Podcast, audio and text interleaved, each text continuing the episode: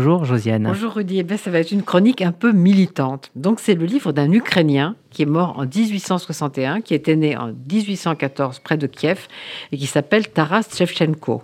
Le livre s'appelle Notre âme ne peut pas mourir. C'est publié aux éditions Segers. Alors pourquoi il faut absolument l'acheter? D'abord parce que c'est un bon livre un livre de poèmes, et ensuite parce que tous les bénéfices seront versés à l'association AMN France-Ukraine qui soutient sur le terrain les Ukrainiens. C'est un livre qui avait été publié en 1964 dans la collection que vous connaissez sans doute, Poète d'aujourd'hui de Segers, avec une préface de Guy Vic. Il est réédité avec cette même préface, précédé d'un avant-propos d'André Markovitch, le grand traducteur de russe que vous connaissez sans doute. Et euh, comme Shevchenko est, je crois, assez inconnu, je vais vous lire le début de l'avant-propos de Markovitch. Je ne parlerai pas ici de la vie de Taras Shevchenko. Le lecteur aura une idée dans le tableau synoptique qui conclut le volume. Mais je voudrais tout de même souligner combien son destin a été exceptionnel.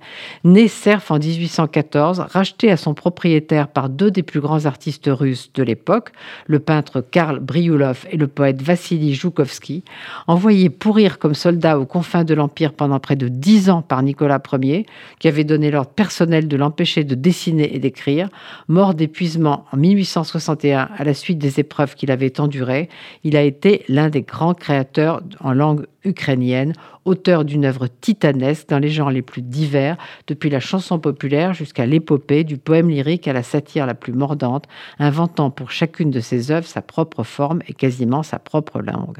Peintre et dessinateur hors pair, salué par Brioulov comme son élève le plus brillant.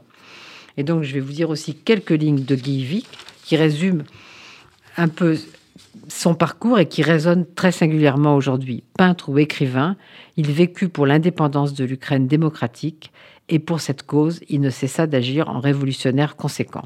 Alors je vais vous lire quelques lignes d'un poème tardif, peu avant sa mort, 1860. Ça s'appelle Monde serein, monde paisible. Monde serein, monde paisible, monde libre, pas enchaîné. Pourquoi donc, au moment de mon frère, dans ta bonne et chaude maison, t'es-tu en enchaîné, emmuré? Et puis un livre, euh, un autre poème, je veux dire, qui s'appelle Testament, pour finir, même s'il a été écrit un tout petit peu avant, en 1845. Quand je serai mort, mettez-moi dans le tertre qui sert de tombe, au milieu de la plaine immense, dans mon Ukraine bien-aimée, pour que je voie les champs sans fin. Voilà, ça s'appelle donc Notre âme ne peut pas mourir. C'est de Taraf Shevchenko, c'est 128 pages, c'est 14 euros. Et c'est un petit geste pour aimer l'Ukraine et puis surtout l'occasion de lire un très bon livre.